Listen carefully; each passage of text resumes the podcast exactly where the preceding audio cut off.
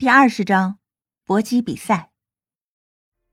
陈子豪先发起进攻，他的出拳速度犹如闪电般快。秦宇泽用双手护住头部防卫，双方你来我往，互相迎击，都用假动作迷惑对方，然后用组合拳进攻，包括直拳、勾拳，一连串的快速动作。这场比赛还真是紧张。陈子豪想急于取胜，他出拳又急又猛。秦宇泽护着主要部位，不停地往后退着，直到退到边绳的位置，再也退无可退了。陈子豪决定结束战斗，就对着秦宇泽的太阳穴挥出了一记重拳。他怀着必中的信心，以为在下一秒可以看到秦宇泽倒地，终于可以战胜秦宇泽了。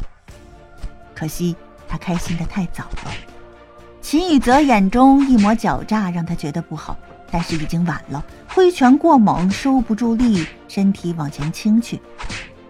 秦宇泽一手架住陈子豪挥拳的胳膊，一手挥拳击中陈子豪的下颚，将他打飞出去。躺在地上的时候，陈子豪还觉得不可能，明明应该是自己将秦宇泽打倒了。怎么换成自己趴地上了？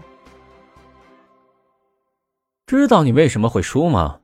因为你太急了，欲速则不达。这个道理你不懂吗？秦宇泽并没有去拉陈子豪，而是居高临下的俯视着地上的陈子豪，说出的话更是让人难堪不已。说完，没有等陈子豪的反应，就转身潇洒的离去了。丝毫不理会陈子豪那涨得通红的脸与难堪的神情，甚至都没有伸手拉陈子豪起来，真不是一般的自大。走出富德国际搏击联盟，陈子豪仰望了一下星空，咽下了失败的不甘。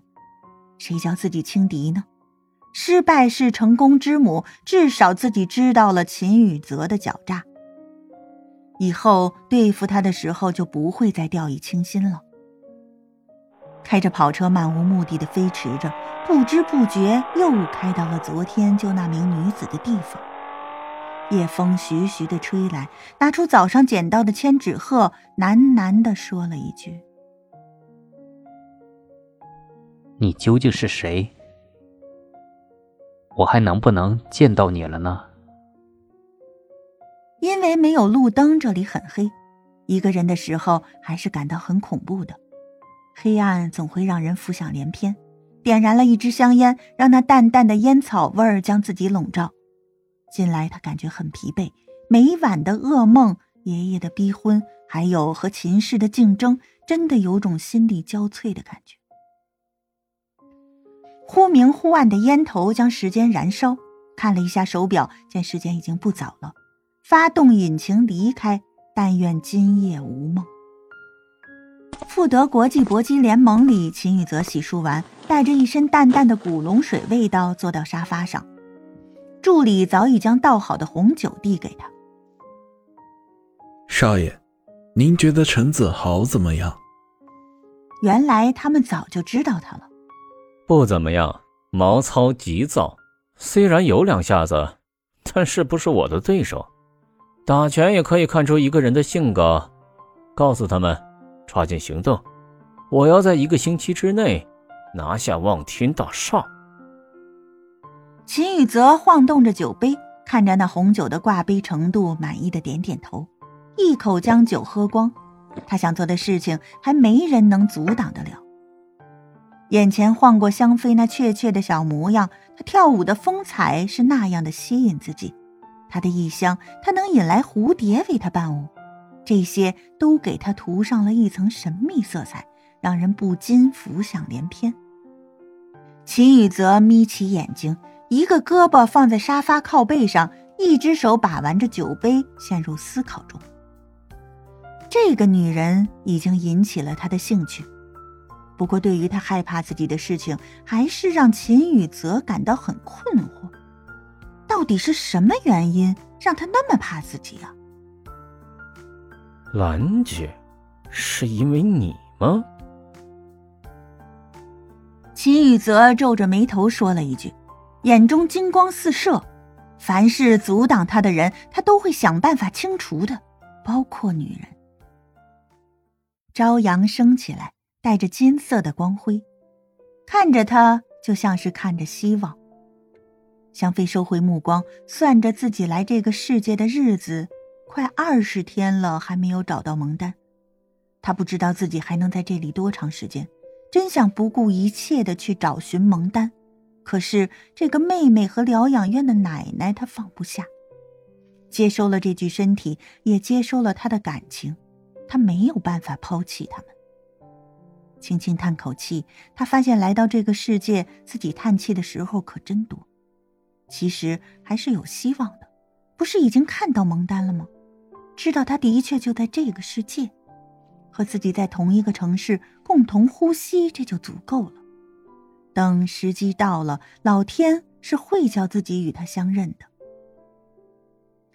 吃了早饭，和李楠来到片场，被场记喊到导演室。徐导演见香妃来了，告诉他准备一下，马上要出发去新疆拍外景。